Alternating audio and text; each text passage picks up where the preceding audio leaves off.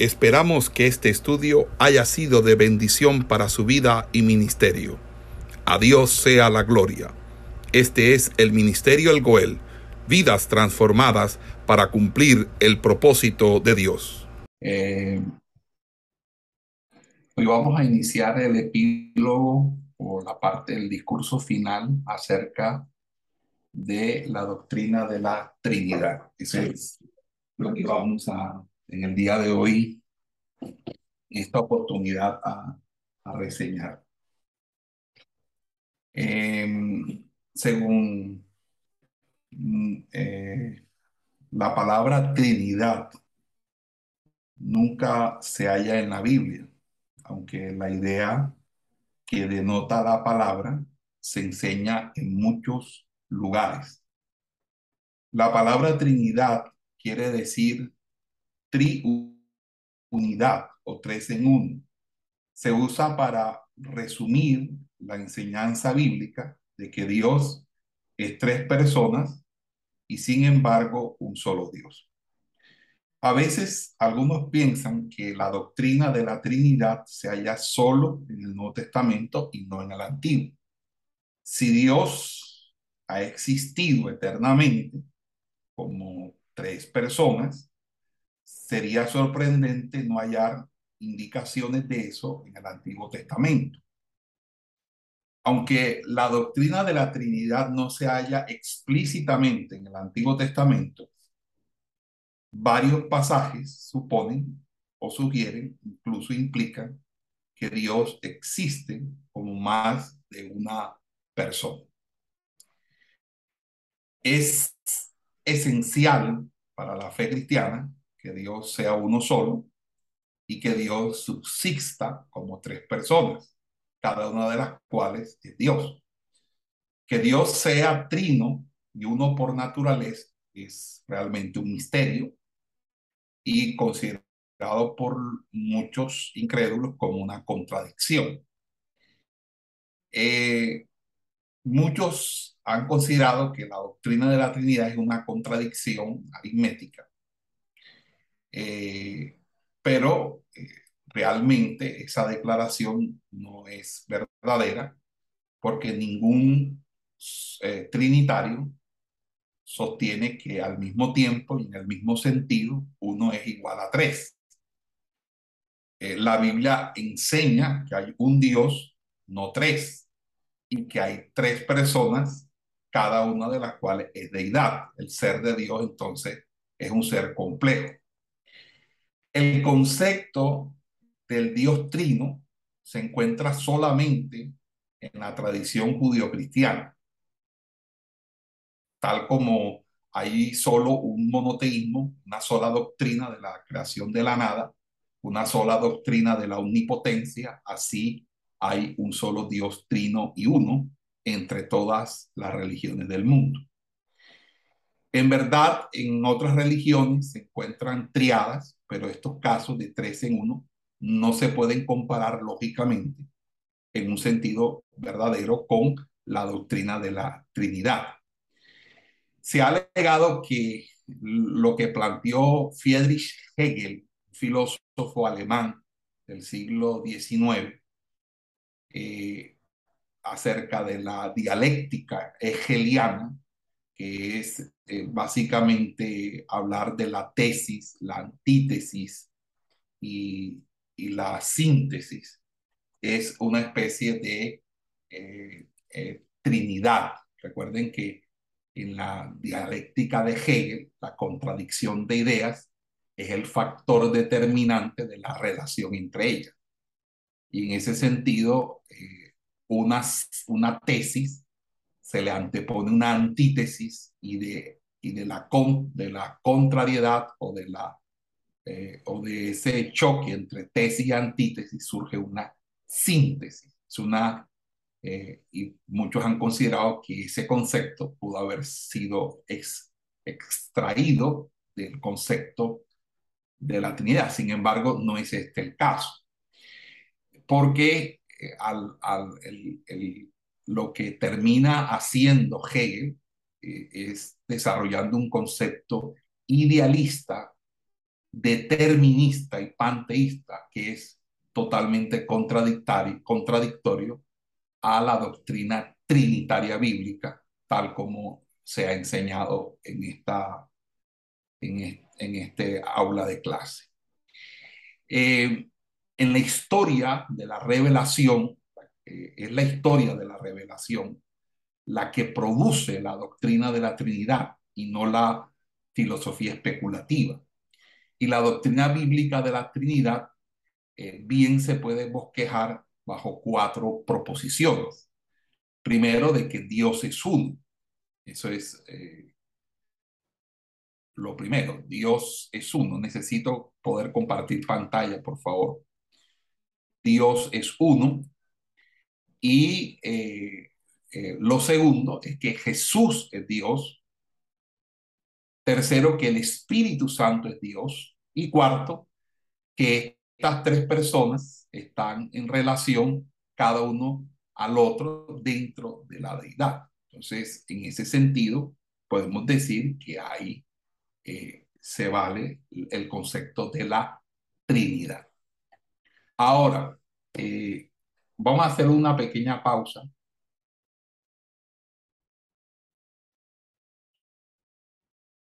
Tomemos la grabación.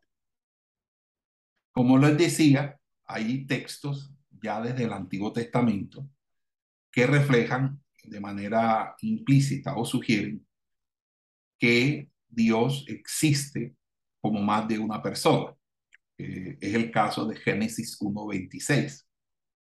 Dios dijo, hagamos al ser humano a nuestra imagen y semejanza. ¿Qué significa el verbo en plural hagamos? Y el pronombre plural nuestra. Algunos han sugerido que son plurales mayésticos o de majestad, una forma de hablar que el rey solía usar para decir, por ejemplo, nos complace concederte tu petición. Sin embargo, en el hebreo del Antiguo Testamento no hay otros ejemplos de que un monarca use verbos plurales o pronombres plurales para referirse a sí mismo como un plural de majestad. Así que esta opinión no tiene evidencia que la respalde.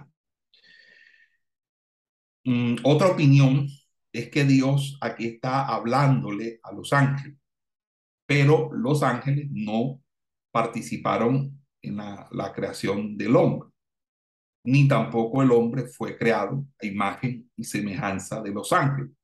Así que esta idea no es convincente. La mejor explicación es que ya en el primer capítulo de Génesis tenemos una indicación de una pluralidad de personas en Dios mismo. No se nos dice cuántas personas y no tenemos nada que se acerque a una doctrina completa de la Trinidad.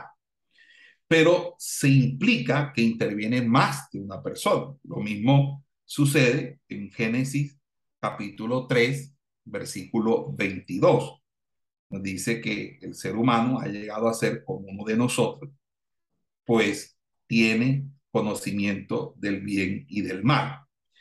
Eh, en Génesis también capítulo 11, Génesis 11, 7, dice, será mejor que bajemos a confundir su idioma para que ya no se entiendan entre ellos mismos.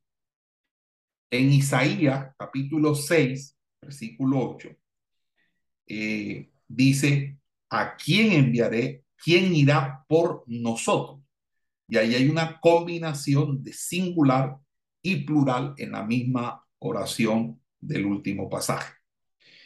Eh, es más, hay pasajes en donde a, una persona se le llama Dios o el Señor y se distingue de otra persona de quien también se dice que es Dios. Por ejemplo, en el Salmo capítulo 45, cuando usted lee los versículos del 6 al 7, el salmista dice, tu trono, oh Dios, permanece para siempre.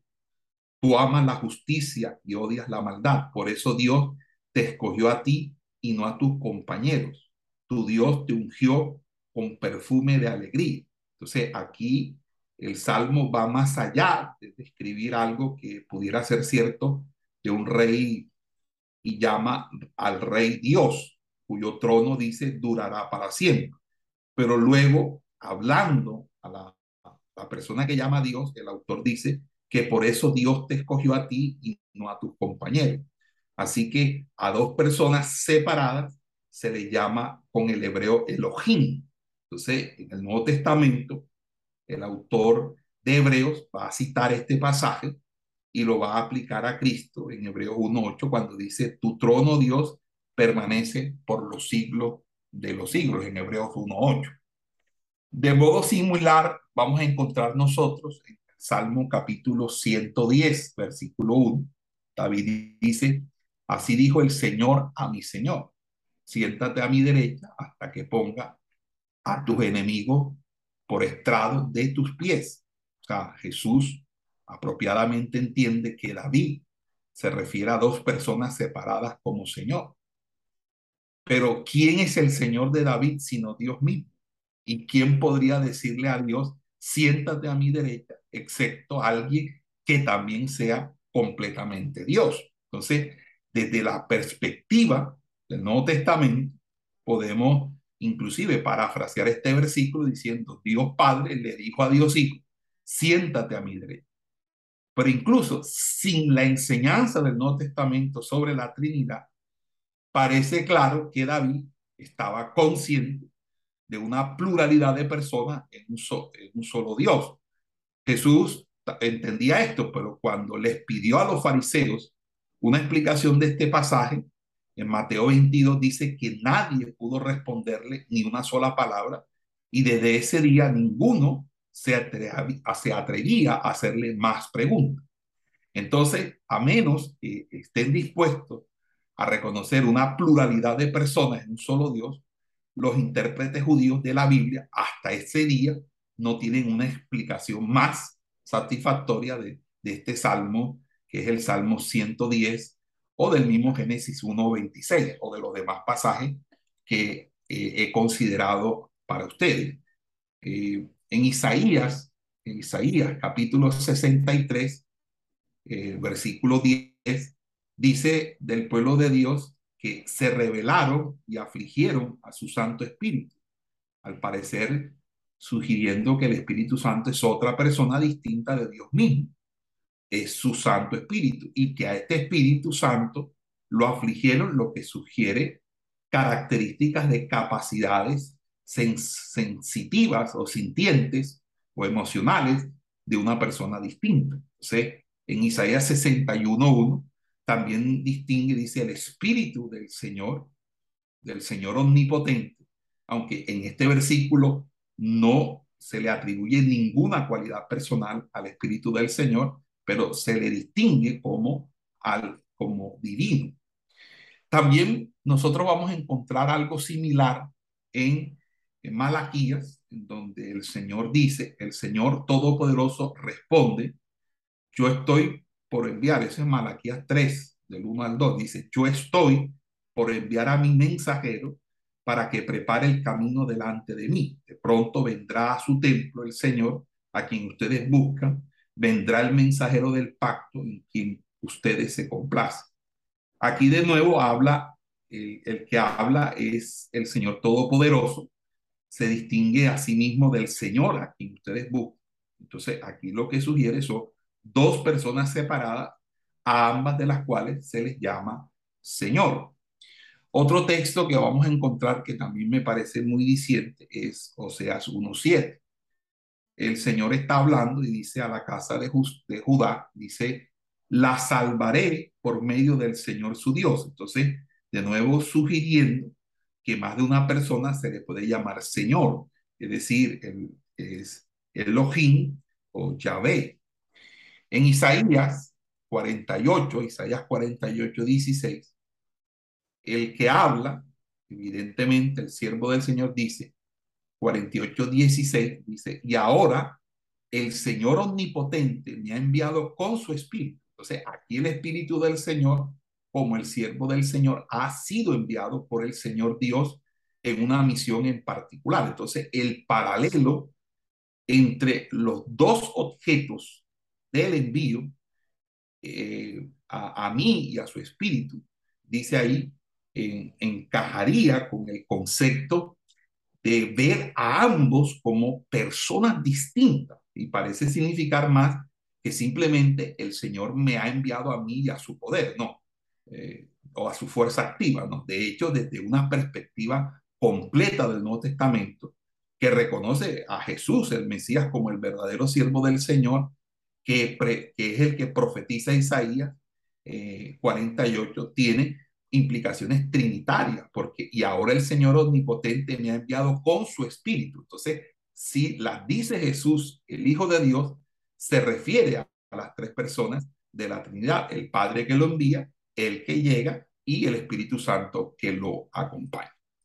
Todavía más eh, varios pasajes del Antiguo Testamento que hablan del ángel del Señor sugieren una pluralidad de personas en Dios. La palabra que se traduce ángel en el hebreo malak significa simplemente mensajero. Si el ángel del Señor es un mensajero del Señor, él es distinto del Señor mismo. Sin embargo, en algún momento, el ángel del Señor se le llama Dios o el Señor. Y eso ocurre en Génesis 16, por ejemplo, en Éxodo capítulo 3, en, en Éxodo capítulo 23, ¿ok? Y inclusive en la Reina Valera 60, en el versículo 21, el capítulo 23 de Éxodo, dice, mi nombre está en él. También aparece en números 22, 35 hasta el 38 y jueces, perdón, eh, sí, el libro de, de jueces 2 del 1 al 2 y el capítulo 6, 11. Entonces, en otros puntos, en el Antiguo Testamento, el ángel del Señor simplemente se refiere a un ángel creado, pero por lo menos en estos pasajes del ángel especial del Señor parece ser una persona distinta que es plenamente divina. Entonces, uno de los pasajes más disputados del Antiguo Testamento que podría mostrar eh, personalidad distinta para más de una persona es el texto de Proverbios capítulo 8, de los versículos 22 al 31. Aunque en la parte anterior del, capítulo se podría entender solo como una personificación de la sabiduría para efectos literarios que muestra a la sabiduría llamando al sencillo, e invitándole a aprender, al necio, al sencillo, uno podría arguir eh, en cuanto a la sabiduría que parecen ir más allá de la mera personificación. Hablando del tiempo cuando Dios creó la tierra, la, sabiduría dice, allí estaba yo, afirmando su obra. Día tras día me llenaba yo de alegría, siempre disfrutaba de estar en su presencia, me regocijaba en el mundo que él creó, en el género humano me dedicaba, etcétera, etcétera. Entonces, su obrar como un artesano al lado de Dios en la creación sugiere la idea de una personalidad distinta y las frases que siguen pudieran parecer incluso más convincentes porque solo una persona puede decir día tras día me llenaba yo de alegría. Entonces puede regocijarse del mundo y deleitarse en la humanidad. Pero si decidimos que la que sabiduría aquí se refiere al Hijo de Dios, antes de que encarnara hay una dificultad. Y la dificultad ocurre en los versículos 22 al 25, porque aparecen, parecen hablar de la creación de esta persona a la que se le llama eh, eh, sabiduría. Porque dice, él, eh, dice así, el, el Señor me creó al principio de su obra, antes de que Él comenzara a crearlo todo. Me formó en el principio del tiempo, antes de que creara la tierra me engendró antes de que existieran los grandes mares, antes de que brotaran los ríos y los manantiales, eh, antes de afirmar los cerros y, y, los montes, el Señor ya me había engendrado. Entonces, nos indica esto que esta sabiduría fue creada, o sea, es la pregunta. Bueno, en realidad no, porque la palabra hebrea, que comúnmente quiere decir crear, que es bara, no se usa en el versículo 22. La palabra que se usa es Canaán, que aparece 84 veces en el Antiguo Testamento y casi siempre significa conseguir, adquirir. En, ese sentido, eh, hay otras versiones de la Biblia donde este texto eh, eh, dice, el Señor me poseyó al principio de su camino, como de modo similar aparece en la Reina Valera 60. Y note este sentido de la palabra en otros textos bíblicos en los que aparece, como en Génesis, por ejemplo. En Génesis eh, dice, eh, en, en, Génesis, en, Ezequiel, en Eclesiastés, en Proverbio, eh, para hablar como en, en, un sentido de dueño. Entonces, este es un sentido legítimo. Y si se entiende la sabiduría como una persona real, significaría solo que Dios Padre empezó a dirigir y hacer uso de la poderosa obra creadora de Dios eh, en, el tiempo en que empezó la creación. Entonces el Padre eh, convocó al Hijo para que trabajara con él en la actividad de la creación. Entonces la expresión me engendró en los versículos 24 y 25 es un término diferente, pero podría llevar un significado similar. El Padre empezó a dirigir y hacer uso de la obra poderosa junto con el Hijo en la creación del universo. Pero obviamente el, lo que más nos inquieta o lo que más nos, nos trae a relucir es el, tema trinitario, es obviamente la exposición que da el Nuevo Testamento. Cuando empieza el Nuevo Testamento, vamos entramos en la historia de la venida del Hijo de Dios a la tierra. Y era de esperarse que este gran suceso estuviera acompañado de enseñanza más explícita en cuanto a la naturaleza trinitaria de Dios, y eso es en efecto lo que hallamos. Entonces, antes de, eh, de mirar este detalle, podríamos entonces simplemente mencionar varios pasajes en donde se mencionan juntas a las tres personas de la Trinidad. Cuando Jesús se bautizó, dice que en ese momento se abrió el cielo y él vio al Espíritu de Dios bajar como una paloma y posarse sobre él. Y una voz del cielo decía, este es mi hijo amado, estoy muy complacido con él. Aquí, en un mismo momento, tenemos a los tres miembros de la Trinidad desempeñando tres actividades distintas. Dios Padre habla desde el cielo, Dios Hijo está siendo bautizado y el Padre, y el Padre le habla desde el cielo y Dios Espíritu Santo desciende del cielo, ¿verdad? Para ponerse y capacitar a Jesús para su ministerio. Entonces, eh, ese es un pasaje. El otro es al final de su ministerio terrenal. Jesús dice a sus discípulos que se vayan y hagan, y hagan discípulos de todas las naciones, bautizándolos en el nombre del Padre y del Hijo y del Espíritu Santo. Entonces, los mismos nombres, Padre e Hijo, tomados de la familia, la más familiar de las instituciones humanas, indica muy fuertemente que el Padre y el Hijo son personas distintas. Cuando se pone el Espíritu Santo en la misma expresión, en el mismo nivel de las otras dos personas, es difícil evadir la conclusión de que el Espíritu Santo también se le ve como una persona de igual posición que el Padre y el Hijo.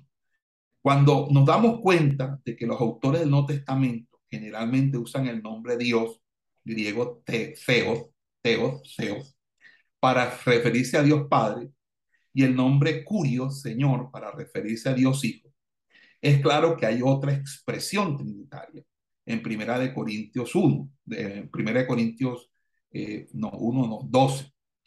En Primera de Corintios 12, ahora bien, dice, hay diversos dones, pero un mismo espíritu. Hay diversas maneras de servir, pero un mismo Señor. Hay diversas funciones, pero es un mismo Dios el que hace todas las cosas en todo. De modo similar, el, último versículo de Segunda de Corintios es una expresión trinitaria.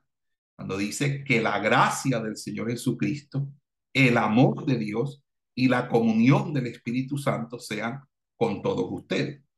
Es decir, vemos aquí a las tres personas mencionadas separadamente también, como sucede en Efesios. En Efesios dice, hay un solo cuerpo y un solo espíritu, así como también fueron llamados a una sola esperanza, un solo Señor, una sola fe, un solo bautismo, un solo Dios y Padre de todos. Dice que está sobre todos y por medio de todos y en todos.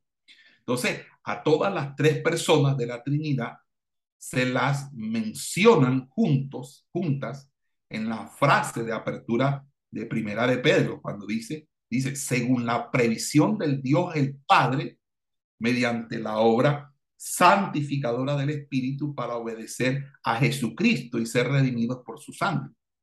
También encontramos en el en Judas 20:21 dice, ustedes en cambio, queridos hermanos, manténganse en el amor de Dios, edificándose sobre la base de su santísima fe y orando en el Espíritu Santo, mientras esperan que nuestro Señor Jesucristo, en su misericordia, les conceda vida eterna. Entonces, eh, ahí la, traducción, eh, eh, hay, una traducción, hay otro texto de la Reina Valera en, en Primera de Juan 5.7, dice que porque tres son los que dan testimonio en el cielo,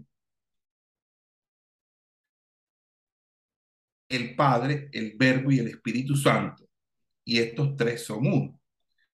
Ahí se da eh, eh, una, una discusión porque eh, ese pasaje se ha considerado como un pasaje espurio o añadido, porque hay controversia sobre ese pasaje. Sin embargo, ese pasaje sí se encuentra en manuscritos eh, griegos y todas las eh, en manuscritos griegos, pero las Biblias de habla inglesa, por ejemplo, no, no tienen ese texto, omiten ese texto, pero la Reina Valera lo tiene. Ya. Eh, inclusive hay autores, como el caso de Ireneo, Clemente, Tertuliano, y, Atanasio, que sí consideran que eh, ese, ese, ese texto eh, es, eh, sí estuvo en, el, en, las copias más antiguas. Entonces, hay una controversia sobre ese texto y eso da para un debate de crítica textual, que no es el caso para nosotros. Igual hay muchas, muchos versículos para hablar en ese orden de ideas. Em, entonces, eh, las declaraciones que hemos dicho aquí hasta ahora es que Dios es tres personas, cada persona es plenamente Dios y hay solo un Dios. Esas son las tres declaraciones que hacen parte de la Trinidad. Ahora, Dios es tres personas, o sea, el hecho de que Dios es tres personas quiere decir que el Padre no es el Hijo, porque son personas distintas. También quiere decir que el Padre no es el Espíritu Santo, sino que son personas distintas. Y quiere decir que el Hijo no es el Espíritu Santo, y así sucesivamente. Porque estas distinciones se ven en varios de los pasajes citados anteriormente, pero también en otros pasajes adicionales del Nuevo Testamento. Por ejemplo, en el Evangelio de Juan 1.1 al 2, nos dice que en el principio eh, ya existía el verbo y el verbo estaba con Dios y el verbo era Dios. El hecho de que el verbo en los versículos 9 y 18 se ve que es Cristo, está con Dios, muestra distinción entre, el Dios, entre Él y Dios Padre. En Juan eh, 17, 24, Jesús habla a Dios Padre acerca de mi gloria. Dice, mi gloria, la gloria que me ha dado eh, porque me amaste desde antes de la creación del mundo. O sea, mostrando de este modo distinción de personas que participan de la gloria y en una relación de amor entre padre e hijo antes de que el mundo fuese creado. También se nos dice que Jesús continúa como nuestro sumo sacerdote y abogado cuando dice en 1 Juan 2.1, si alguno peca, tenemos ante el Padre a un intercesor, a Jesucristo el justo. De Cristo es el que también dice Hebreos 7:25, puede salvar por completo a los que por medio de él se acercan a Dios ya que vive siempre para interceder por ellos. ¿eh? O sea, a fin de interceder por nosotros ante Dios Padre, es necesario que Cristo sea una persona distinta del Padre. Es más, el Padre dice, no es, la Biblia dice que el Padre no es el Espíritu Santo y el Hijo no es el Espíritu Santo. Se le distingue en varios versículos. Jesús dijo, por ejemplo, en Juan 14, 26, dice, pero el consolador, el Espíritu Santo, a quien el Padre enviará en mi nombre, les enseñará todas las cosas y les hará recordar todo lo que les he dicho. Entonces el Espíritu Santo también ora o intercede por nosotros. En, Romanos 8, 27 eh, también dice que el Espíritu Santo ora e intercede por nosotros con gemidos indecibles, lo que indica una, una distinción entre el Espíritu Santo y Dios Padre antes que se hace, eh, antes que se haga cualquier tipo de intercesión. Ahora, el hecho de que el Hijo no es el Espíritu Santo también se indica en varios pasajes antes, eh, tales como la Gran Comisión, por ejemplo, en Mateo 28, 19, y en los pasajes que indican que Cristo volvió al cielo y luego envió al Espíritu Santo a la iglesia. Dice, les conviene que me vaya, ese es Juan 16, 7. 16, 7 dice, les conviene que me vaya, eh, si no lo hago, el consolador no vendrá a ustedes. En cambio, si me voy, se, le, se lo enviará a ustedes. Entonces, algunos han cuestionado si el Espíritu Santo es, es en verdad una persona distinta antes que simplemente el poder o fuerza de Dios o la fuerza activa. Pero el Nuevo Testamento es muy claro, fuerte al frente, frente a este tema. Primero, hay muchos versículos o varios versículos mencionados donde se pone al Espíritu Santo en una relación de coordinación con el Padre y el Hijo y puesto que el Padre y el Hijo son personas, la expresión coordinada intima fuertemente que el Espíritu Santo también es una persona. Luego hay lugares donde el pronombre masculino del griego ekeinoi, que se le aplica al Espíritu Santo, que lo que uno esperaría de las reglas de la gramática griega, porque el sustantivo espíritu, que es el griego neuma, es neutro, no masculino y ordinariamente se le añadiría el pronombre neutro ekeino y no ekeinos. Ese cambio en el pronombre indica de que se está hablando de una persona y está considerando persona masculina al Espíritu Santo. Es más, el nombre consejero consolador, es parácletos, es un término que comúnmente se usa para hablar de una persona que ayuda o de consuelo, consejo o abogado a otras personas o personas, pero se usa para referirse al Espíritu Santo en el Evangelio de Juan en unas dos o tres oportunidades. Juan en, el capítulo 14, en el capítulo 15 y en el capítulo 16. También em, al Espíritu Santo se le ascriben otras actividades personales. Por ejemplo, dice que el Espíritu Santo enseña en Juan 14, 26. Dice que el Espíritu Santo da testimonio en Juan 15, 26 y también Romanos 8, 16. También dice que el Espíritu Santo intercede a orar a favor de otros, Romanos 8, 26 al 27.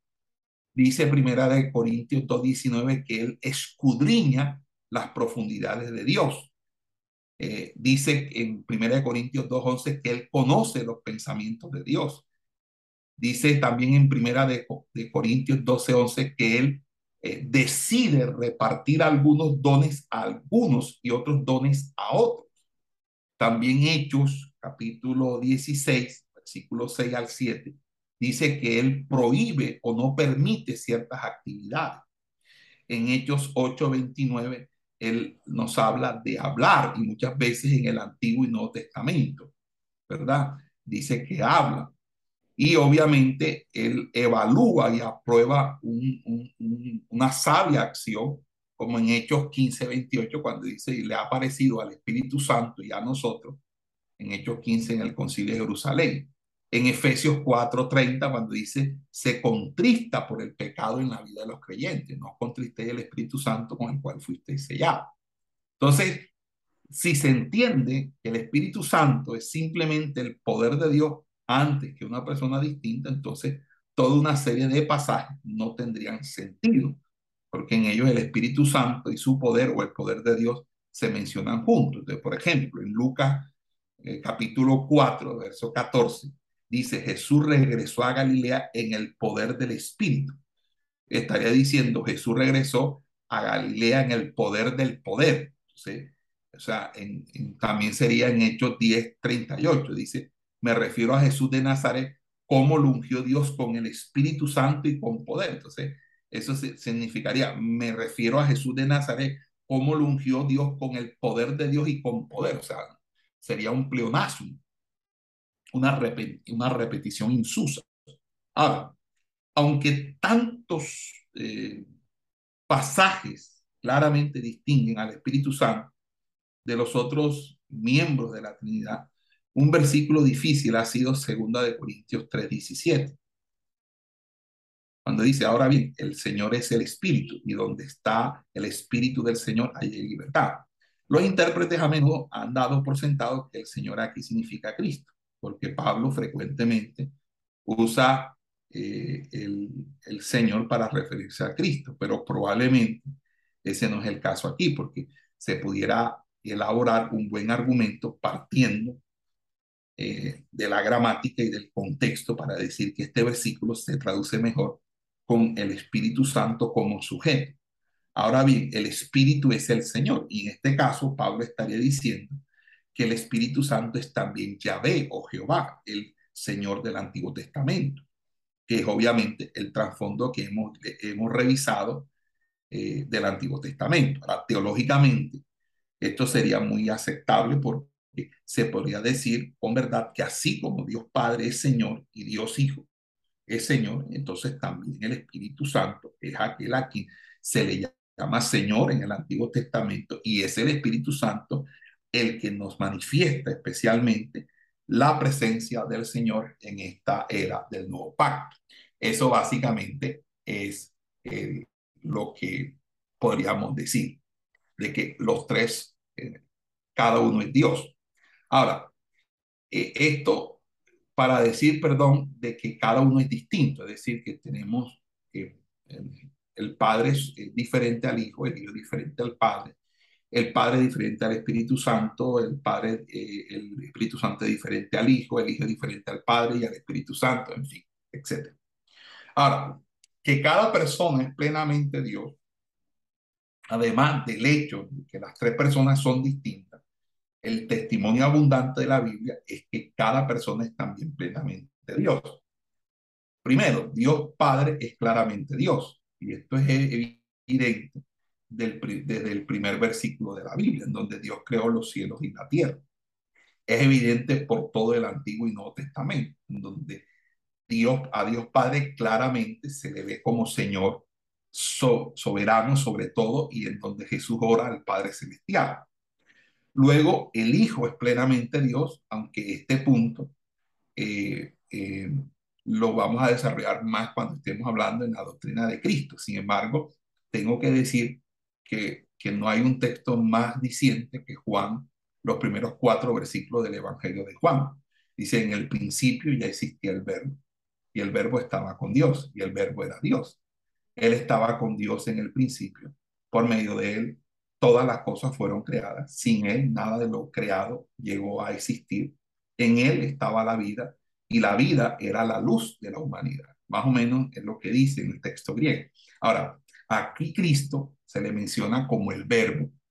Y Juan dice tanto que Él estaba con Dios y que Él era Dios. Entonces el, texto griego hace eco de las palabras de apertura de Génesis 1.1, dice en el principio, y nos recuerda que Juan está hablando de algo que fue cierto antes de que el mundo fuera hecho. Entonces, Dios Hijo siempre fue plenamente Dios.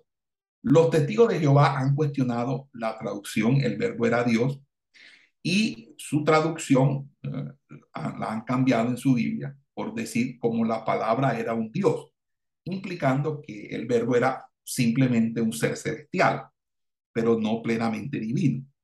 Justifican su traducción señalando el hecho de que el artículo definido o que es él, no aparece antes de la palabra griega Theos. Dicen que por consiguiente, Theos se debe traducir un dios. Sin embargo, ningún erudito griego reconocido ha seguido tal interpretación, porque de conocimiento común que la oración sigue una regla general de la gramática griega y la ausencia del artículo definido solo indica que Dios es el predicado antes que el sujeto de la oración. En ese sentido, nosotros tendríamos que decir que esa es una pésima traducción del texto de Génesis capítulo 1, perdón, del Evangelio de Juan eh, eh, capítulo 1. Una publicación reciente de los testigos de Jehová va ahora a, eh, reconocen la regla gramatical pertinente, pero continúan afirmando de todas maneras su posición en cuanto a eso. Entonces ya ahora cambiaron el texto, pero entonces, a pesar de cambiar el texto, mantienen la posición de que, Jesús, de que Jesús es un ser creado. Entonces, la irregularidad de la posición de los testigos de Jehová se puede ver además en su traducción del resto del capítulo, por varias otras razones gramaticales. Por ejemplo, la palabra feo también carece de artículo definido en otros lugares de ese mismo capítulo, como en el versículo 6, vino un hombre llamado Jesús, Dios lo envió. En el versículo 12 también le dio el hecho de ser hijo de Dios. Entonces, el versículo 13 dice, sino que nacen de Dios. Y el mismo versículo 18, a Dios nadie le ha visto jamás. Pues si los testigos de Jehová fueran consistentes con argumentación en cuanto a la ausencia del artículo definido jo, jo, deberíamos haber traducido todos estos casos con la frase un Dios. Pero en cada uno de estos casos ellos mismos traducen Dios con D mayúscula y no Dios con D minúscula. Lo otro es que cuando uno lee el, un poco más el Evangelio de Juan, en Juan 20, 28, en su contexto, también hay una fuerte prueba de la deidad de Cristo.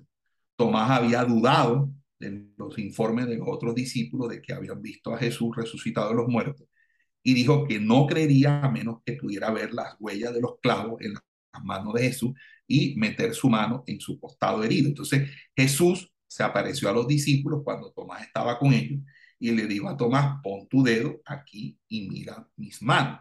Acerca tu mano y métela en mi costado y no seas incrédulo sino hombre de fe. Cuando, cuando Tomás ve, escucha esto y ve a Jesús en respuesta, Tomás exclamó, Señor mío y Dios mío. O sea, Juan 20, 28, aquí Tomás llama a Jesús Dios y la narración muestra que, con, tanto Juan al escribir su evangelio y Jesús mismo aprobó lo que Tomás había dicho y alentó a todos los que eh, oyeron que Jesús eh, le respondió a Tomás, dice, porque me has visto, has creído. Dichosos los que no han visto y aún, y sin embargo, me creen. Entonces, en, lo que a Juan atañe, este es el dramático punto cumbre del Evangelio porque inmediatamente él le va a decir al lector, dice, y que Jesús hizo muchas otras señales milagrosas en presencia de sus discípulos, los cuales no están registradas en este libro, pero estas se han escrito para que ustedes crean que Jesús es el Cristo, el Hijo de Dios, y para que al creer en su nombre tengan vida. O sea, eso lo dice Juan 20 del 30 al 31. Entonces, Jesús habla de los que no le verán, es decir, y sin embargo creerán.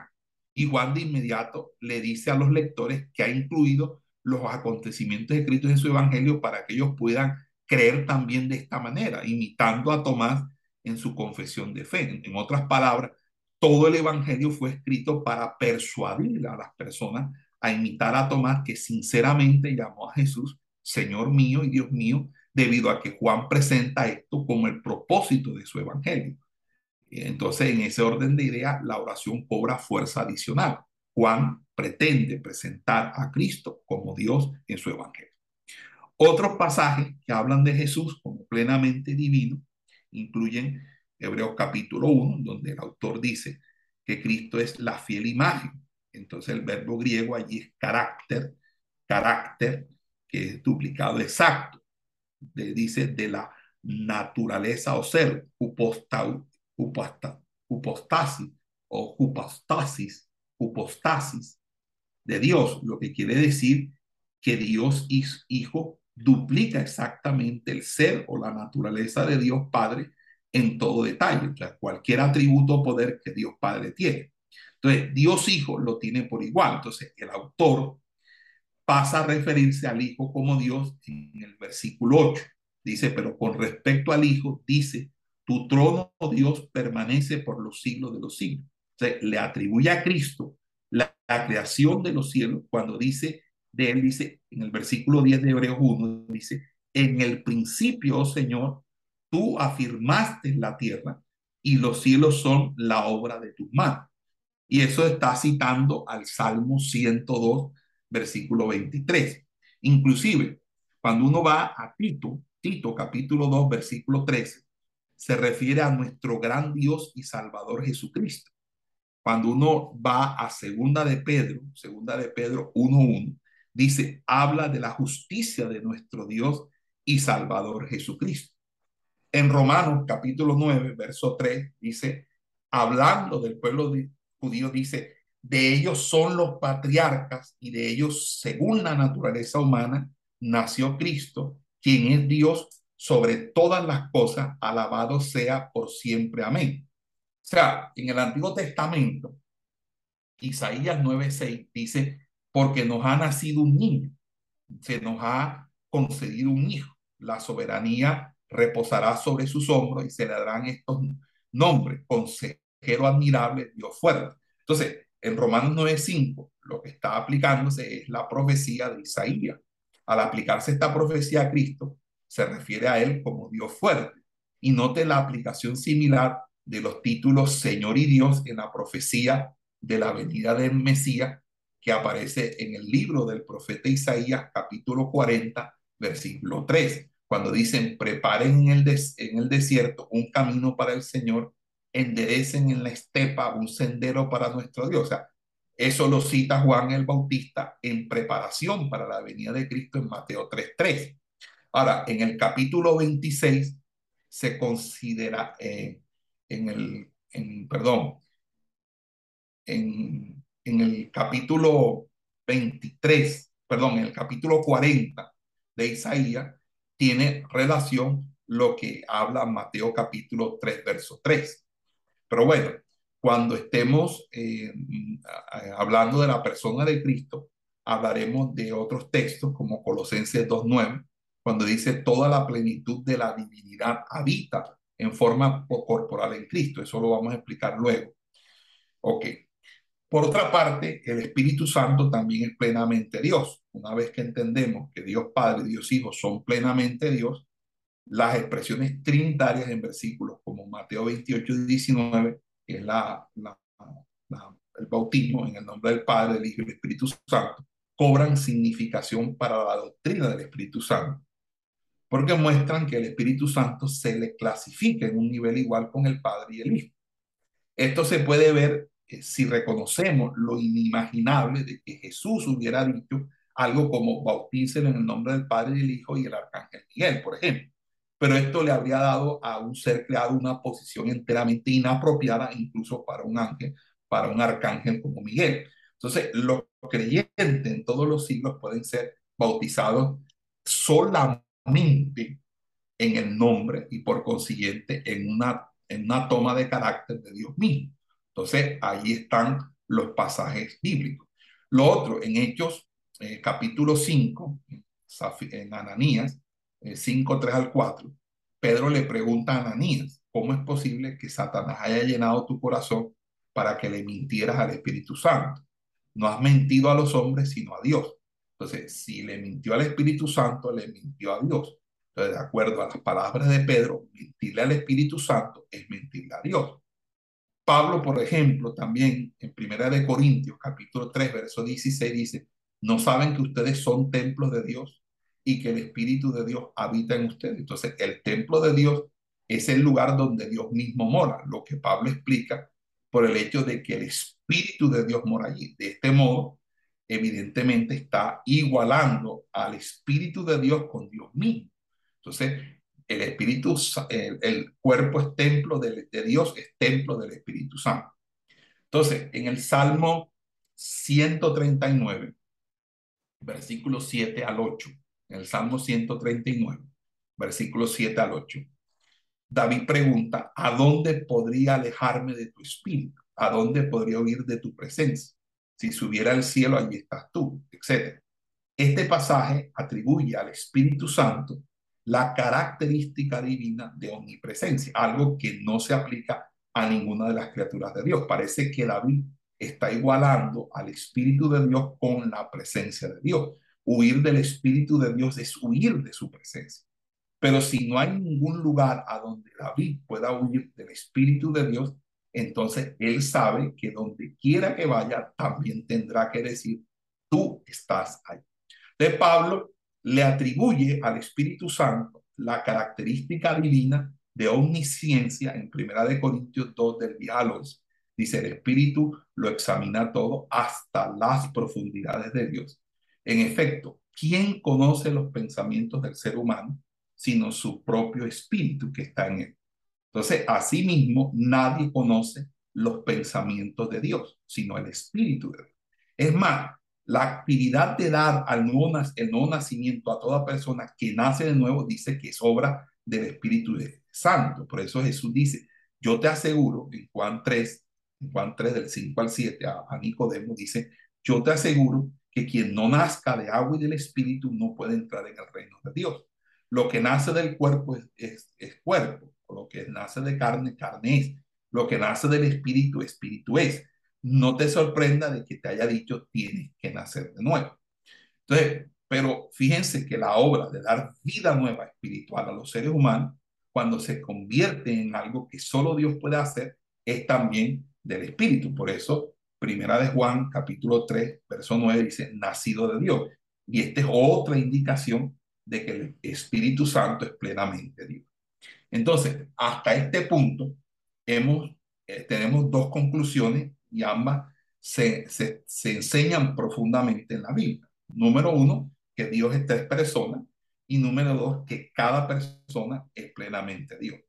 Ahora, si la Biblia enseñara solo estos dos hechos, no habría problema lógico por ningún lado en hacerlos encajar uno con otro, porque la solución obvia sería que hay tres dioses. El Padre es plenamente Dios, el Hijo es plenamente Dios y el Espíritu Santo es plenamente Dios. Entonces tendríamos entonces un sistema en donde hay tres seres iguales divinos y tal sistema de creencias se llamaría politeísmo o triteísmo, o más específicamente eh, la creencia entre dioses. Pero esto dista mucho de lo que la Biblia enseña, porque la Biblia va a decir, oye Israel, Jehová nuestro Dios, Jehová uno es, y amarás a Jehová tu Dios de todo tu corazón y de toda tu alma y con todas tus fuerzas. Eso lo dice Deuteronomio 6 del 4 al 5. En Éxodo 23 la Biblia dice, no tendrás dioses ajenos delante de mí. Lo mismo repite Deuteronomio 5, 7, cuando dice, no tendrás dioses ajenos delante de mí. O en el mismo libro del profeta Isaías 45, cuando dice, yo soy Jehová y ninguno más hay, no hay Dios fuera de mí. Yo te enseñaré aunque tú no me conociste, para que se sepa desde el nacimiento del sol y hasta donde se pone que no hay más que yo. Yo Jehová y ninguno más que yo. Ciertamente en ti está Dios y no hay otro fuera de Dios. Yo soy Jehová y no hay otro. O en el mismo eh, Isaías 46, 9, cuando dice, acordado de las cosas pasadas desde los tiempos antiguos, porque yo soy Dios y no hay otro Dios y nada hay semejante a mí. Todos estos textos que deberían aprendérselos de memoria, todos ustedes teólogos, de memoria, nos dan cuenta de que hay un solo Dios. Entonces, la Biblia dice claramente que hay un Dios y solo uno. Entonces, las tres personas diferentes de la Trinidad son uno y no solo, ¿verdad? Son una no solo en propósito y en acuerdo en lo que piensan, sino que son una en esencia, una en su naturaleza esencial. En otras palabras, Dios es solo un ser, no hay tres dioses, hay solo un Dios. Y uno de los pasajes más conocidos del Antiguo Testamento eh, es precisamente este que recité primeramente, que es el Shema. El Shema, que es, oye Israel, Jehová tu Dios, uno es el único Señor, o el, uno es. Cuando Moisés canta, ¿quién, Señor, se te compara entre los dioses? ¿Quién se te comparará o quién se te compara con grandeza y santidad? Tú, hacedor de maravillas, nos impresionas con tus portentos. En el cántico de Éxodo capítulo 15. Entonces, cuando Moisés canta, la respuesta obviamente es nadie. Dios es único y no hay nadie como él y no puede haber nadie como él. De hecho, cuando uno mira la oración de Salomón, Salomón dice, así todos los pueblos de la tierra sabrán que el Señor es Dios y no hay otro. En la oración de, de Salomón, dedicación del templo de Salomón. Cuando Dios habla repetidamente, dice sin dejar duda que Él es el único Dios verdadero. La idea eh, que hay tres dioses para adorar antes que uno sería impensable a la luz de estas afirmaciones eh, extremadamente fuertes. Solo Dios es el único Dios verdadero y no hay nadie como Él. Entonces, estos textos que leí de Isaías 45 eh, o de Isaías 46, eh, lo que nos, nos, nos hacen pensar a nosotros es que allí es donde está el problema. Entonces, el Nuevo Testamento también va a afirmar que hay un solo Dios. Pablo escribe, porque hay un solo Dios y un solo mediador entre Dios y los hombres, Jesucristo hombre. Eso lo dicen en 1 de Timoteo 2.5. También en 1 de Corintios 8.6, Pablo dice, no hay más que un solo Dios. Eh, eh, y, y, lo repite también creo que en Romanos, capítulo 3. Aún el mismo Santiago reconoce que incluso los mismos demonios eh, creen que hay un solo Dios. Eh, y, dice, tú crees que hay un solo Dios, magnífico. También los demonios lo creen y tiemblan. Eso dice en Santiago capítulo 2, verso 19. Pero claramente Santiago afirma que uno hace bien en creer que Dios es uno. Entonces, ¿cuáles son las soluciones que se, eh, todas las soluciones simplistas deben negar una eh, eh, eh, todas las decisiones simplistas deben negar una enseñanza, o, perdón, cualquier solución que niegue la enseñanza bíblica de que Dios es tres personas, cada persona es tres, es plenamente Dios y hay solo un Dios, o sea, esas tres declaraciones es totalmente equivocada. Vamos a hacer una pausa.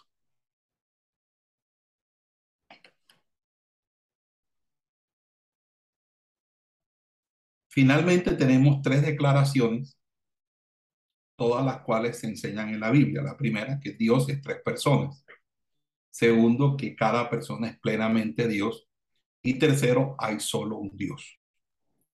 En toda la historia de la iglesia ha habido esfuerzos por concebir una solución sencilla a la doctrina de la Trinidad, negando una u otra de estas afirmaciones.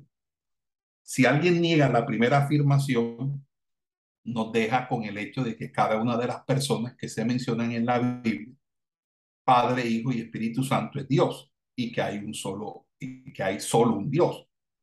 Pero si no tenemos que decir que son tres personas distintas, hay una solución fácil.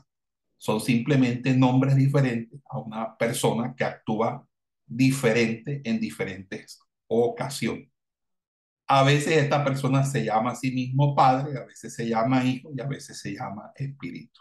Entonces, no, no tenemos dificultad en entender eso porque nuestra propia experiencia, la misma persona puede actuar en un momento como abogado, en otro momento como pastor, en otro momento como psicoanalista, etc. Eh, eh, y, eh, y, en ese sentido, cada una de sus diferentes facetas puede actuar al respecto. Pero tal solución negaría el hecho de que las tres personas son individuos distintos. Que Dios Padre envía a Dios Hijo al mundo y que el Hijo ora al Padre y que el Espíritu Santo intercede por nosotros ante el Padre. Esto es lo que conllevó al llamado monarquianismo modalista, modalista, el creer de que es una sola persona que tiene tres modos o tres aspectos diferentes. Pero bueno, eso ya lo vimos en Historia de las Doctrinas. Otra solución sencilla se, se hallaría si negamos, o sea, la primera es negar que sean tres personas. Entonces, estamos ahí. Lo otro es negar la segunda afirmación, es decir, al negar que alguna de las personas que la Biblia menciona realmente es Dios plenamente. Entonces, si simplemente sostenemos que Dios es tres personas, que hay solo un Dios, tal vez podríamos vernos tentados a decir que alguna de las personas en este un, eh, un Dios no es plenamente Dios, sino que es una parte subordinada o creada de Dios. Y este es el monarcanismo eh, dinámico. Entonces, Cristo es una creación de Dios, por ejemplo. Esta solución la tomarían, por ejemplo, los que niegan la deidad del Hijo y la deidad del Espíritu Santo, entonces serían los eh, los, los monarquianistas eh, dinámicos y los eh, neumatomaquianos, es decir, los que hablan mal del Espíritu Santo. Y esta solución tendría que negar una categoría entera de toda la enseñanza bíblica, de la divinidad del, del Hijo y del Espíritu Santo. Y lo otro es que simplemente se sugiera negar que hay un solo Dios, pero esto resultaría en una creencia en Dios, que es algo que contrariamente a la, a la Biblia. Por lo tanto, el problema eh, eh, es en la primera y segunda declaración, es decir, nosotros vamos a encontrar el problema es en, en, que Dios es tres personas y que cada persona es plenamente Dios no en la declaración que hay solo un Dios. Es decir, el tercer error no es común. Cada uno los primeros errores ha aparecido en un tiempo eh, determinado. Cierren los micrófonos, por favor, en la historia de la iglesia y todavía persiste en algunos grupos hoy. Ahora, si no podemos adoptar ninguna de estas soluciones sencillas, si no podemos adoptar ninguna de estas soluciones sencillas, cómo podríamos unir estas tres verdades de la Biblia y mantener la doctrina de la Trinidad. A, veces algunos han usado varias analogías de derivadas de la naturaleza o de la experiencia humana, intentando explicar de manera didáctica esta doctrina. Estas analogías son útiles a un nivel elemental de entendimiento y todas resultan inadecuadas o equívocas bajo mayor reflexión. Decir, por ejemplo, que Dios es como un trébol que tiene tres partes y sin embargo sigue siendo un trébol, eh, falla porque cada hoja es solo una parte del trébol y no se puede decir de una hoja que sea todo el trébol. Pero en la Trinidad, cada una de las partes no es simplemente una parte separada de Dios, sino que cada una es plenamente Dios. Es más, la hoja de un trébol es impersonal y no tiene personalidad distinta y compleja de la manera que la tiene cada persona de la Trinidad. Otros han usado la analogía del árbol con tres partes, raíz, tronco y rama, y todas constituyen un solo árbol, pero surge un problema también similar, porque, porque estas son solo partes de un árbol y y de ninguna de ellas se puede decir que sea todo el árbol. Es más, en esta analogía las partes tienen propiedades diferentes, a, a diferencia de las personas de la Trinidad todas las cuales poseen todos los atributos de Dios en igual medida. Entonces, y la falta de personalidad en cada parte es igualmente una deficiencia. Entonces, ahí Dios no sería perfecto.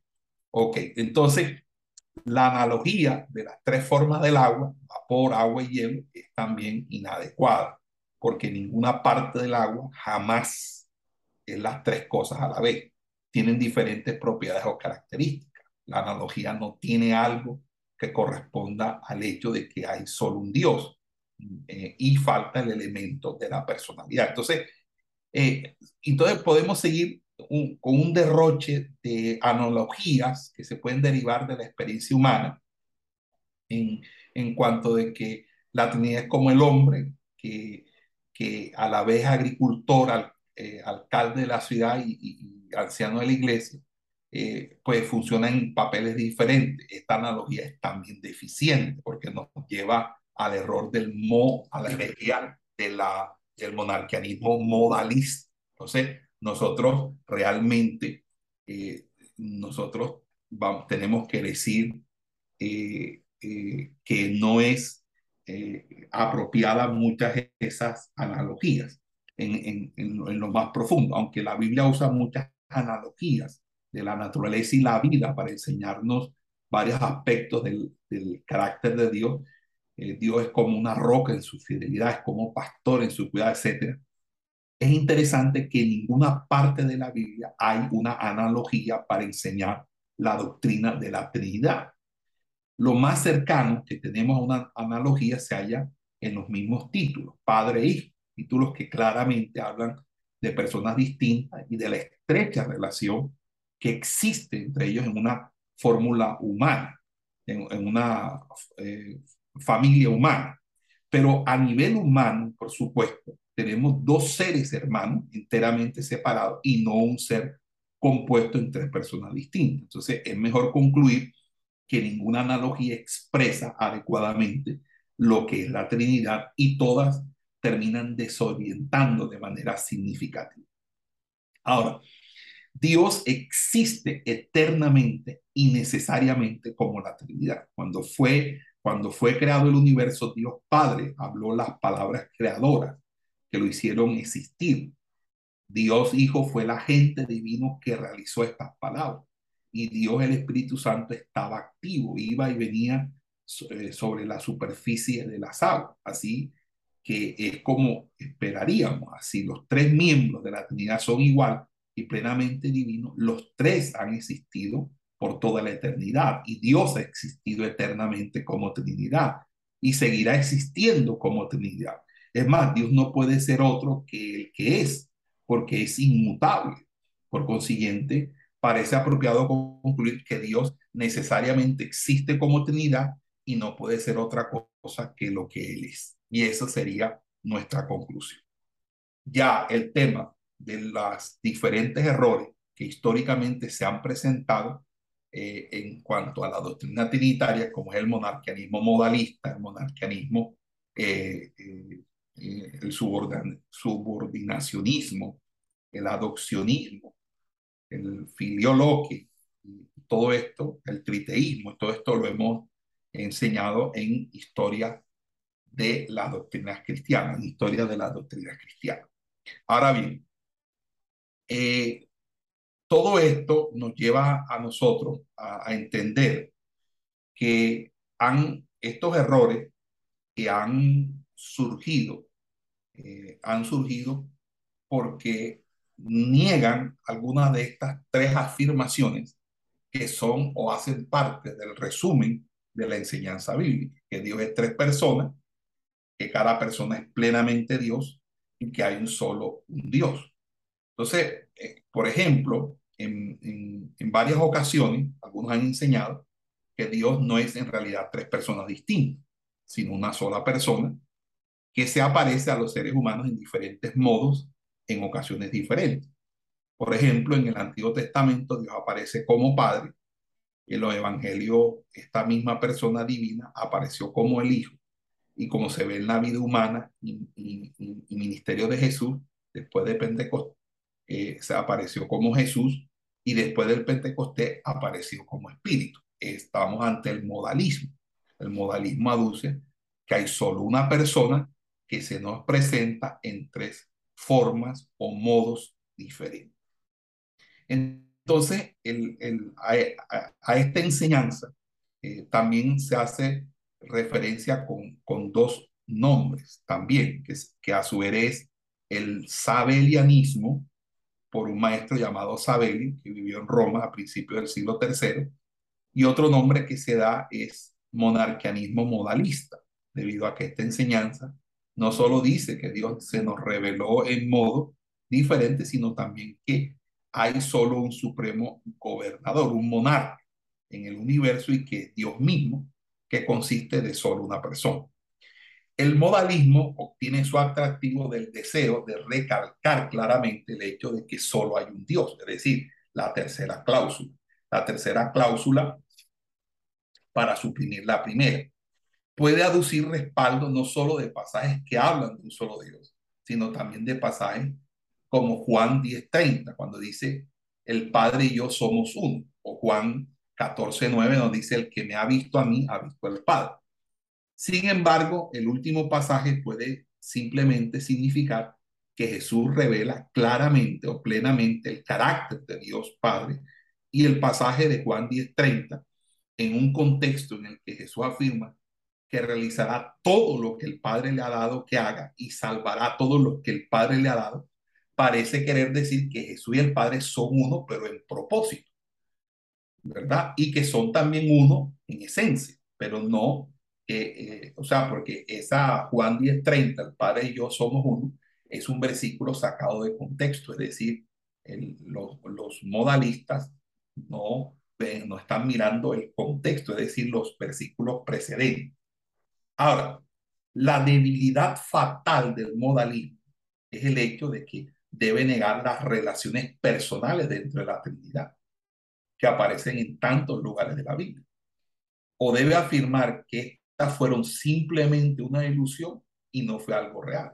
Por tanto, debe negar que hubo tres personas separadas en el bautismo de Jesús, donde el Padre habla desde el cielo y el Espíritu desciende sobre Jesús. Dice, como una paloma. Debe decir que todas esas instancias en donde Jesús ora al Padre son una ilusión o una charada. Entonces, la idea del Hijo o el Espíritu Santo intercediendo por nosotros ante Dios Padre se pierde también. Finalmente, el, modalismo eh, en, última instancia pierde la esencia de la doctrina de la expiación, es decir, la idea de que Dios envió a su Hijo como sacrificio sustitutivo y que el Hijo llevó la ira de Dios en nuestro lugar y que el Padre representando los intereses de la Trinidad vio el sufrimiento de Cristo y quedó satisfecho.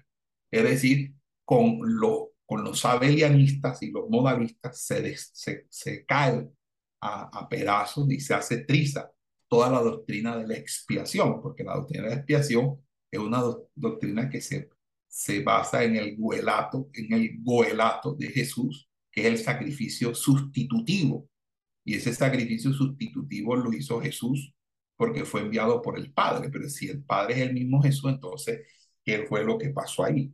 Es más, el modalismo niega la independencia de Dios, porque si Dios es solo una persona, no tiene capacidad de amar o comunicarse sin otras personas en su oración, en su creación. Entonces, por consiguiente, fue necesario que creara el mundo y Dios ya no sería independiente de la creación. ¿Ya? ¿Por qué no sería independiente de la creación? Porque, eh, eh, la, porque entonces eh, Dios simplemente creó el mundo porque estaba solo. Estaba completa solo, solo y no, no tenía con quién, con quién hablar. La completa soledad de Dios. el arrianismo el arrianismo, el problema del arrianismo es que el arrianismo niega la plena deidad del Hijo y del Espíritu Santo. Entonces, la controversia arriana, el término arrianismo, recuerden que se deriva de Arri, obispo de Alejandría, cuyos puntos de vista fueron condenados en el concilio de Nicea en el año 325 y que murió en el año 336 y Arrio enseñaba que Dios Padre en cierto momento creó al Hijo y que antes de ese tiempo el Hijo no existía, ni tampoco el Espíritu Santo, sino solo el Padre. Por tanto, aunque el Hijo es un ser celestial que existía antes que el resto de la creación y que es mucho mayor que todo el resto de la creación, con todo no es igual al Padre en todos sus atributos. Entonces se puede incluso decir que es como el, es como el Padre o similar al Padre en su naturaleza, pero no se puede decir que es de la misma naturaleza del Padre. Entonces, los arrianos dependen fuertemente en pasajes que llaman a Cristo el Hijo unigénito de Dios. Entonces, toman Juan 1.14, por ejemplo, Juan 3.16 y 18, primera de Juan 4.9. Si Cristo fue engendrado por Dios Padre, razonaban eh, ellos, que entonces eso debe querer decir que Dios Padre le dio la existencia, ¿verdad? Porque la palabra engendrar en la experiencia humana se refiere al papel del Padre en la concepción del Hijo. En Colosenses 1.15 hay respaldo adicional para el concepto arriano porque él dice, Él es la imagen del Dios invisible, el primogénito de toda creación. Entonces, ¿acaso eh, la expresión primogénito aquí no implica que el Hijo fue en un punto traído a existencia por el Padre? Sería la pregunta. Y si esto es verdad del Hijo, necesariamente debe ser cierto también del Espíritu Santo. Pero estos pasajes no nos exigen creer la posición arriana. Colosenses 1.15, que llama a Cristo el primogénito de toda la creación, se entiende mejor si se dice que quiere decir que Cristo tiene todos los derechos o privilegios del primogénito, es decir, de acuerdo al uso y costumbre bíblica, el derecho de liderazgo o autoridad en la familia de la generación de uno. Es decir, en Hebreos 12, 16, donde se dice que Esaú, que vendió su primogenitura, la palabra griega es prototoquia, es con nada del término prototocos, primogénito. Así que Colosenses 1.15 significa que Cristo tiene los privilegios de autoridad y gobierno, privilegios que le pertenecen como primogénito, pero con respecto a toda la creación. Por eso hay versiones en inglés donde es, eso se traduce el primogénito sobre toda creación. En cuanto a los pasajes que dicen que Cristo fue el Hijo unigénito de Dios, la iglesia primitiva sintió tan fuertemente la fuerza de muchos textos eh, eh, eh, que concluyeron que lo que sea que unigénito significara, no significaba creado. Por consiguiente, el credo niceno, 325, afirma que Cristo era engendrado, no creado. Dice, cuando dice, creemos en un Dios Padre Todopoderoso, hacedor de todas las cosas visibles e invisibles, y un Señor Jesucristo, Hijo de Dios, engendrado del Padre, el unigénito, es decir, de la esencia del Padre, Dios de Dios, luz de luz, Dios del mismo Dios, engendrado, no creado, pues de una sustancia con el Padre, homoxio, y esta misma frase la reafirmó el concilio de Constantinopla en el 381. Además, la frase antes de todos los siglos se añadió después de engendrado del Padre para, para mostrar que está engendrado o que este engendrado fue eterno. Nunca empezó a suceder, sino que es algo que había sido eternamente verdad de las relaciones entre el Padre y el Hijo. Em, sin embargo, la naturaleza de ese engendrado nunca se ha definido muy claramente. Apunta, aparte de, decir que tiene que ver con las relaciones entre el Padre y el Hijo, y, que en algún sentido el Padre ha tenido eternamente primacía en, esa, en, esa, en esa relación, aunque la coeternidad y la coexistencia eh, eh, habla de la coigualdad de los tres. Entonces, en repudio adicional a la enseñanza de Arri, el credo niceno insistía que Cristo era de la misma sustancia que el Padre. Entonces, la disputa con Arri tenía que ver con dos palabras que se hicieron famosas en la historia de la doctrina cristiana, homoxius, de la misma naturaleza, y homoiousius, de naturaleza similar. Arrio decía que era homoiousius, que era de naturaleza similar, pero el concilio de Nicea optó y el de Constantinopla por homuxio, que significa de la misma naturaleza. Entonces, la diferencia depende del significado diferente de dos prefijos griegos, homo, que quiere decir mismo, y homoio, que quiere decir similar. Entonces, una cosa es que sea igual y otra cosa es que se parezca. Entonces, Arrio se contentaba con decir que Cristo era un ser celestial, sobrenatural, y que fue creado por Dios antes de la creación del resto del universo e incluso que era similar a Dios en su naturaleza. Por tanto, Arrio aceptaba la palabra homoiousios, pero Nicea, como les decía, y Constantinopla se dieron cuenta de que esto no era suficiente. Entonces, por eso, eh, eh, con respecto a la esencia, naturaleza de Cristo, dijeron que, Cristo es de la misma naturaleza del Padre. Así que ambos concilios terminaron eh, en que en decirle a todos los creyentes ortodoxos que Jesús es homoxius, homoxius, de la misma naturaleza de Dios, de, Dios Padre. Entonces, la diferencia entre, entre, las dos palabras era solo una letra, una iota. Algunos han criticado a la iglesia por permitir que una disputa doctrinal sobre una letra hubiese llamado la atención en casi la mayoría del siglo IV. El siglo IV, toda la discusión era porque era con iota o sin iota. Entonces, eh, que en ese sentido, eh, uno parece creer de que es una eh, disputa banal, pero, pero la diferencia entre las dos palabras era profunda. Y la presencia o ausencia de la iota realmente marcaba la diferencia entre el cristianismo bíblico con una doctrina verdadera de la Trinidad y una herejía que no aceptaba la plena deidad de Cristo y por consiguiente no era trinitaria. Y a lo larga era, iba a ser destructiva para toda la fe cristiana porque iba a plantearnos de que Cristo no es Dios. Eh, si Cristo no es Dios, hermano, entonces, ¿qué hemos hecho nosotros? Eh, o sea, vana sería nuestra fe, como creer en, que no hay resurrección. Ahora, también se dio algo que es el subordinacionismo. Eso también lo explicamos en historias de la doctrina. Cuando usted afirma que el hijo era de la, ah, es de la misma naturaleza que el padre, la iglesia primitiva también excluyó una doctrina falsa relacionada eh, que era el subordinacionismo, en tanto que el arrianismo sostenía que el hijo fue creado y no era divino. El subordinacionismo sostenía que el Hijo era eterno, no creado y divino, pero con todo no igual al Padre en cero atributo. Entonces el Hijo era inferior o subordinado en ser a Dios Padre.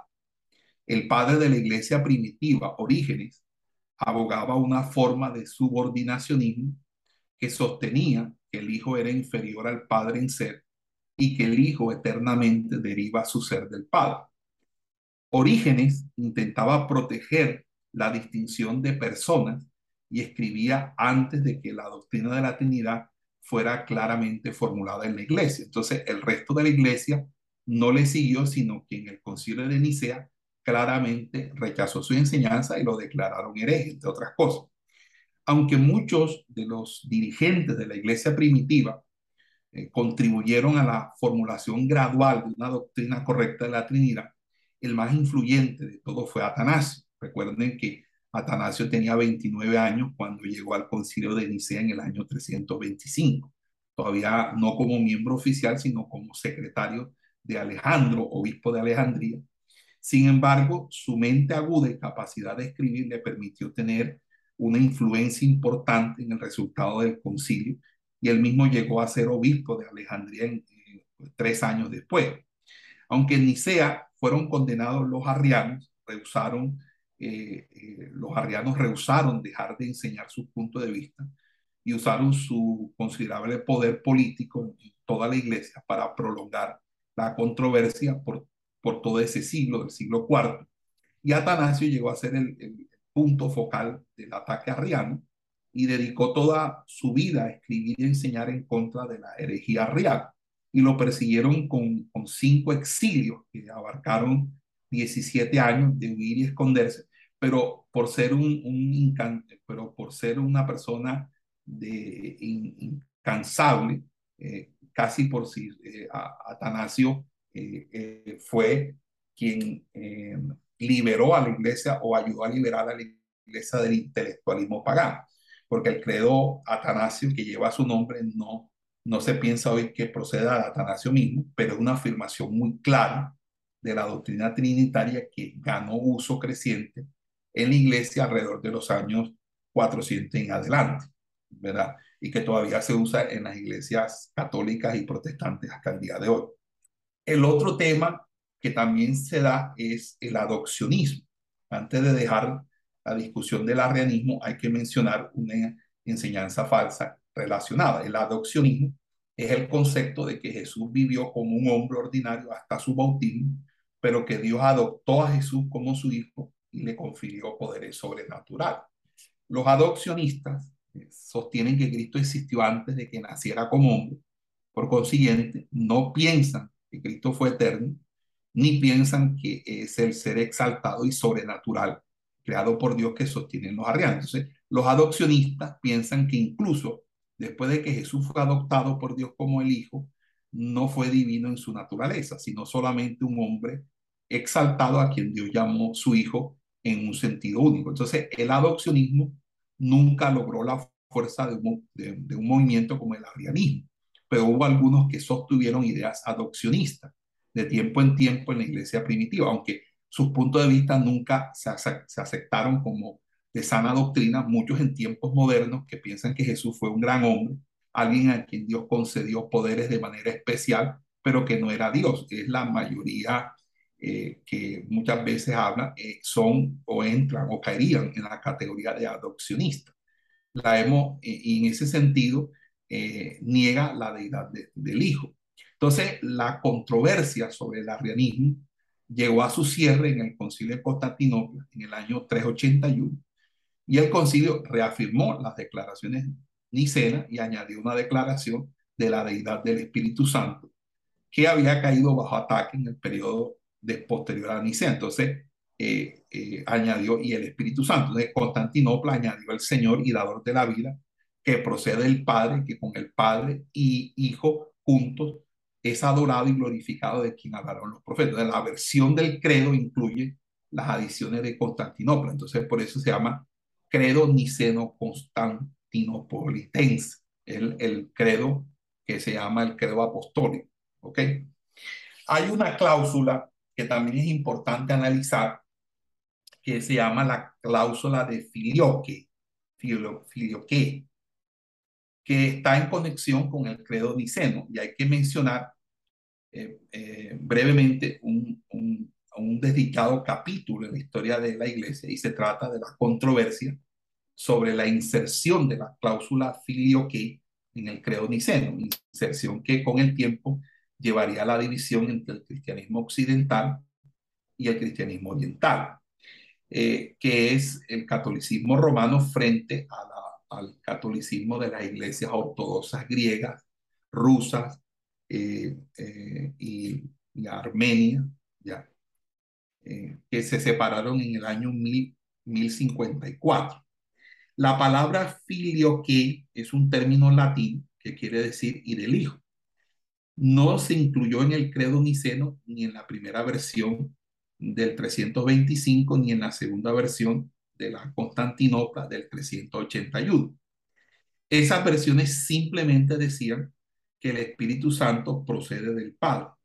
Pero en el año 589, en un concilio regional de la iglesia en Toledo, que es España, se añadió la frase y del Hijo, de modo que el credo entonces decía que el Espíritu Santo procede del Padre y del Hijo.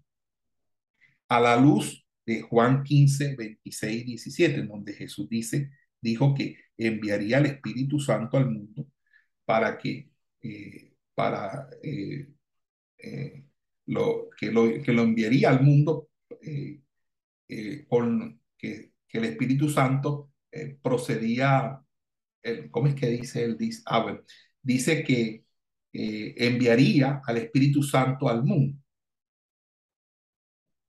Y, en ese sentido, pues parecería que no hubiera objeción a tal afirmación si se referiría, si se refería que el Espíritu Santo procedía del Padre y del Hijo en un punto en el tiempo, es decir, en el Pentecostés, pero esta fue una declaración en cuanto a la naturaleza de la Trinidad y, y se entendió que la frase hablaba de las relaciones eternas entre el Espíritu Santo y el Hijo, algo que la Biblia nunca considera explícitamente. Entonces, la forma del credo niceno, que tenía esa frase adicional, gradualmente ganó un uso general y obtuvo endoso oficial en el año 1017. Entonces, en la controversia, la controversia entera se complicó porque eh, eh, políticas eclesiásticas y luchas por el poder eh, y esto que parece ser un punto doctrinal muy insignificante fue la principal cuestión doctrinal en la división entre el cristianismo oriental, que es el católico romano, y el occidental, que es la iglesia ortodoxa. La controversia doctrinal, la división en, las dos iglesias católicas que todavía existen. Eh, el peso de la evidencia parece favorecer claramente a la iglesia occidental, a pesar del hecho de que Juan 15:26 dice que el Espíritu de verdad procede del Padre. Esto no niega que proceda también del Hijo, tal como Juan 14:26 dice que el Padre enviaría al Espíritu Santo, pero en Juan 16:7 dice que el Hijo enviaría al Espíritu Santo. De hecho, cuando uno revisa Juan 15:26, en la misma oración Jesús habla del Espíritu Santo como el que yo les enviaré de parte del Padre. Entonces, y si el Hijo junto con el Padre envía el Espíritu Santo al mundo, por analogía parecería apropiado decir que esto refleja el orden eterno de sus relaciones. Esto no es algo en lo que podemos insistir claramente basados en un versículo específico, pero mucha de nuestra comprensión, comprensión de las relaciones eternas entre el Padre, el Hijo y el Espíritu Santo vienen por analogía de lo que la Biblia nos dice en cuanto a la manera en que se relacionan a la creación en tiempo. Entonces, es más, la formulación que tiene Oriente, diferente a la occidental, corre el peligro de sugerir una distancia natural entre el Hijo y el Espíritu Santo, lo que conduce a la posibilidad de que incluso en la adoración personal, un énfasis en una experiencia más mística, inspirada por el Espíritu, se pudiera buscar a costa del descuido de una adoración racionalmente entendible de Cristo como Señor. Y es lo que a veces sucede cuando se descuida la doctrina eh, del Espíritu Santo, porque a veces las personas consideran que no se debe adorar sino a Cristo y no se adora al Espíritu Santo. Se adoran a Cristo y no adoran al Espíritu Santo. Inclusive hay personas que eh, su adoración es exclusivamente a Cristo pero el Espíritu Santo es digno también de ser adorado. No obstante, esta controversia fue en última instancia un punto de doctrina, eh, sobre un punto de doctrina tan oscuro que ciertamente no merecía una división en la iglesia, aunque la división también se dio por cuestiones políticas y, y otras doctrinas que también entraron a discusión. Ahora, eh, ¿por qué es importante ¿Por qué la iglesia se preocupó tanto por la doctrina de la Trinidad? ¿Por qué era tan importante? Primero porque yo les he dicho a todos ustedes siempre que una doctrina nos lleva a otra y que cuando uno desconoce una doctrina nos puede inducir a desconocer otra doctrina. Inclusive, esto nos puede llevar a contradecir otra doctrina. Y una de las doctrinas es que que no estaría, que estaría en riesgo más bien, una doctrina que, estaría en riesgo primero sería la doctrina de la expiación. La expiación estaría en, en, riesgo. Si Jesús es solo un ser creado y no plenamente Dios, entonces es difícil ver cómo él, una criatura, pudo aguantar la total ira de Dios contra todos nuestros pecados. ¿Podría entonces alguna criatura, por grande que sea, deberá, deberá salvarnos? O sea, Dios no nos salvó, nos salvó una criatura de Dios. Segundo, la justificación por la fe solo queda amenazada si negamos la plena deidad del Hijo. Por eso es que los testigos de Jehová no creen en la justificación por la fe. Ellos se salvan eh, predicando. Es decir, Jesús no es plenamente Dios. Tendríamos razón para dudar si en realidad podemos confiar en que Él nos salve completamente. Tercero, si Jesús no es un Dios infinito, deberíamos orar por Él, adorarlo. Entonces, en verdad, si, si Jesús no es más que una criatura, por grande que sea, sería idólatra adorarlo. Y sin embargo, el Nuevo Testamento nos ordena hacerlo. Cuarto, si alguien enseña que Cristo fue un ser creado, pero con todo que nos salva, esa enseñanza erróneamente empieza a atribuir crédito por la salvación a una criatura y no a Dios mismo. Pero esto exalta erróneamente a la criatura antes que al creador, algo que la Biblia jamás nos permite hacer. Quinto, la independencia y naturaleza personal de Dios está en juego. Si no hay Trinidad, no hubo relaciones interpersonales dentro de Dios, del ser de Dios, antes de la creación. Y sin relaciones personales es difícil ver cómo Dios pudiera ser genuinamente personal sin la necesidad de una creación con la cual relacionarse. Sexto, la unidad del universo está en juego si no hay una pluralidad perfecta y perfecta unidad en Dios mismo. No tenemos base para pensar que pueda haber alguna unidad última entre los diversos elementos del universo. Claramente en la doctrina de la Trinidad está en juego la esencia misma de la fe cristiana. Entonces, Atanasio entendió mejor que cualquiera de sus contemporáneos que el cristianismo se levanta o cae con la confesión de la deidad de Cristo y la Trinidad. Entonces, en la confesión de la Trinidad eh, eh, palpita el corazón de nuestra fe cristiana. Todo error resulta o se remonta a una reflexión más profunda, a una percepción equivocada de esta doctrina. Es importante. Amén.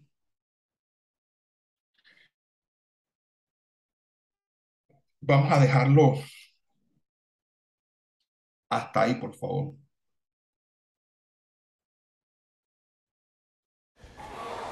Dios les bendiga.